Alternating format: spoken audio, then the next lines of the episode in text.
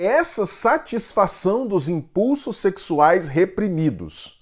Por meio do adoecimento, é essa satisfação disfarçada que acontece à revelia da vontade do sujeito que o senhor Jacques Lacan vai chamar de gozo.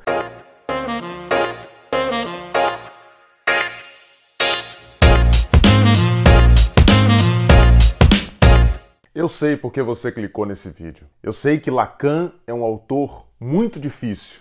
É um autor que faz questão de ser difícil. Lacan não escrevia daquela forma complicada, daquela forma complexa, daquela forma difícil de entender à toa. Era o objetivo dele dar trabalho para o leitor, fazer com que o leitor tivesse com o seu texto uma experiência semelhante à experiência da própria análise. Assim como na análise a gente faz um trabalho de tentativa de decifração do inconsciente, assim também Lacan pretendia dar trabalho para os seus leitores a fim de que eles conseguissem extrair algo do seu texto que não estivesse óbvio, que não estivesse aparente ali. Por isso você entrou aqui interessado em saber o que é esse tal de conceito de gozo que os psicanalistas tanto mencionam, a tanto se referem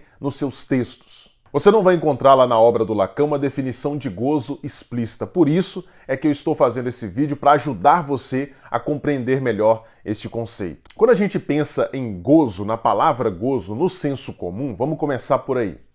No senso comum, quando a gente fala de gozo, a gente está falando do quê? Em geral, a gente usa essa palavra em duas acepções. Numa primeira acepção, ligada à dimensão sexual. Então a gente fala de gozo sexual como sinônimo de orgasmo. Né? Quando a gente diz que uma pessoa gozou na relação sexual, o que a gente está dizendo é que essa pessoa teve um orgasmo. Ao mesmo tempo, nós utilizamos também a palavra gozo no sentido de uso, no sentido de usufruto. Né? Quando a gente diz, por exemplo, que o sujeito está gozando das suas férias, o que a gente está dizendo é que ele está usufruindo das suas férias, do seu período de descanso. Talvez para sua surpresa, essas duas dimensões da palavra gozo no senso comum, elas estão presentes também no conceito lacaniano de gozo. Porque se eu pudesse dar para você aqui uma definição imediata do que é gozo em Lacan, eu diria o seguinte: olha, para Lacan, gozo designa a satisfação sexual inconsciente. Na verdade, o objeto, o fenômeno, a experiência designada pela palavra gozo já havia sido descrita lá por Freud. O que o Lacan fez, e isso é uma, uma constante na obra lacaniana, né? É, o Lacan ele costumava criar nomes, criar conceitos, criar termos para nomear certas experiências que Freud já havia descrito. E no caso do gozo, é exatamente disso que se trata. Freud já havia evidenciado na sua obra que nós podemos obter satisfação sexual de modo inconsciente. Só que Freud não havia nomeado essa satisfação sexual inconsciente. O Lacan vai lá e cria esse nome, esse conceito de gozo. E isso facilita um pouco as coisas na hora da gente é, entender a teoria. Aí você pode estar se perguntando, mas Lucas, é, como assim satisfação sexual inconsciente? Como é que eu posso ter um orgasmo inconsciente? Ora, é muito simples. Vamos, vamos pegar uh, psicanálise beabá, tá? Vamos lá. O que que Freud nos ensina a partir da sua experiência clínica e nós psicanalistas praticantes hoje vemos isso o tempo todo no consultório? O que que Freud nos ensina? Que a, a satisfação dos impulsos sexuais nem sempre vai ser uh, permitida por aquilo que a gente chama de ego. O ego pode permitir a satisfação de certas inclinações sexuais, mas não permitir de outras. Por exemplo, o sujeito heterossexual, ele pode experimentar prazer sexual efetivo, concretamente, na prática, na realidade, né, com uma pessoa do sexo oposto, mas a inclinação de natureza homossexual que está presente em todas as pessoas, nesse sujeito heterossexual, ela não vai poder ser expressa por conta do ego desse sujeito que se identifica com a orientação heterossexual. Então, para onde vai esse impulso homossexual que está presente nesse sujeito? Ele vai ter que encontrar alguma forma de ser canalizado, de ser expresso, de ser satisfeito, de ser realizado. Se isso não é possibilitado pela via consciente, se esse impulso não encontra uma forma de satisfação, ainda que disfarçada, mas possibilitada, permitida pelo ego, o que, que vai acontecer com esse impulso? Ele vai permanecer reprimido no inconsciente. Só que os impulsos que são reprimidos no inconsciente, eles não ficam lá no inconsciente quietinhos. Né? Pelo contrário, esses impulsos eles querem se fazer presentes na nossa vida. E eles vão se fazer presentes ainda que nós não saibamos disso. Ainda que o ego não permita a expressão consciente desses impulsos, eles vão se fazer presentes na vida do sujeito e podem se fazer presentes por meio dos sintomas. Isso, por meio do adoecimento, os impulsos podem se manifestar na vida dessa pessoa. E aí, ao se manifestarem dessa forma doentia, ao se manifestarem de forma sintomática, por meio dos transtornos, por meio do adoecimento emocional, o que está acontecendo aí? Esses impulsos estão se realizando, estão sendo satisfeitos. Portanto, o sujeito está gozando desses impulsos através da sua doença. É essa satisfação dos impulsos sexuais reprimidos.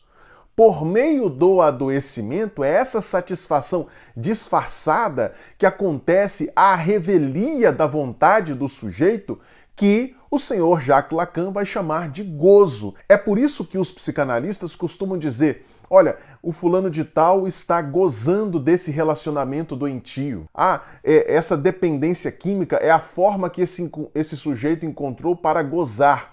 Quando os psicanalistas utilizam expressões como essas, o que eles estão querendo dizer é que por meio daqueles fenômenos patológicos, doentios, em que um observador externo só conseguiria enxergar dor e sofrimento, por meio daqueles fenômenos, o sujeito está se satisfazendo, mas se satisfazendo de modo inconsciente. Ele não sabe que determinados impulsos sexuais que ele reprimiu, que ele teve que reprimir, estão sendo satisfeitos, estão sendo realizados por meio da patologia, por meio da dor, do sofrimento, do sintoma.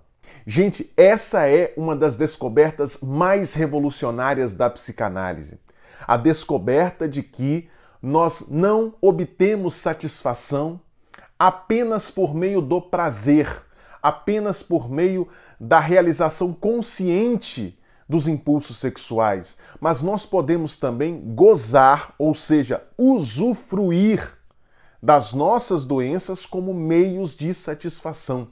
Essa é uma descoberta revolucionária porque isso modifica completamente a maneira como a gente encara o adoecimento que o paciente traz para o consultório. As psicoterapias tradicionais, baseadas na sugestão, elas vão tratar o adoecimento sempre como um problema que precisa ser resolvido. Nós, psicanalistas, tratamos de forma diferente. Nós enxergamos o adoecimento como um problema, evidentemente, porque ele causa dor para o paciente, mas também nós encaramos o adoecimento como uma solução uma solução que o paciente encontrou para satisfazer certos impulsos que ele não permite que sejam satisfeitos conscientemente. Então, isso é o gozo, a satisfação sexual inconsciente de certos impulsos que não são passíveis de penetrar na vida consciente do sujeito no dia a dia. Bom, se você gostou dessa explicação que eu forneci aqui para você, aguarde só mais um minutinho que eu preciso te dar um recado. Eu criei há cerca de duas semanas uma comunidade online exclusiva chamada Confraria Analítica. Ela é para que a gente possa estudar psicanálise de forma séria, rigorosa e profunda. Então, se você está aí em busca de cursos de psicanálise, de um seminário de psicanálise, a confraria é o lugar certo para você. Ali você vai ter uma aula semanal ao vivo comigo. Por enquanto, nós estamos fazendo todas as segundas-feiras às 20 horas. Então você vai ter direito a uma aula semanal ao vivo comigo e a uma série de outros conteúdos exclusivos em formato de texto, em formato de vídeo, em formato de áudio que ficam disponíveis lá na comunidade. Para participar dessa comunidade, presta atenção, você só vai ter que pagar R$ 39,99 por mês. É isso mesmo, não é 5 mil reais, 6 mil reais. Você só vai ter que pagar R$ 39,99 por mês para ter direito a tudo isso. É absurdo de barato.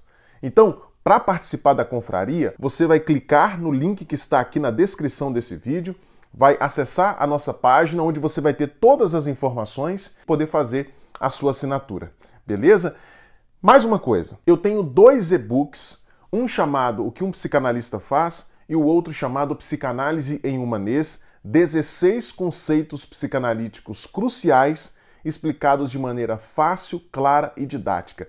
Nesse segundo e-book você vai encontrar, por exemplo, noções lacanianas como nome do pai, objeto A, grande outro, tudo isso explicado de uma forma simples, clara, didática, como você viu nesse vídeo aqui. Se você quiser adquirir um desses e-books ou ambos, é só clicar nos links que estão aqui na descrição. Beleza? Esses foram os dois recados, espero que você tenha gostado do vídeo. Um grande abraço e eu te vejo no próximo vídeo. Tchau, tchau.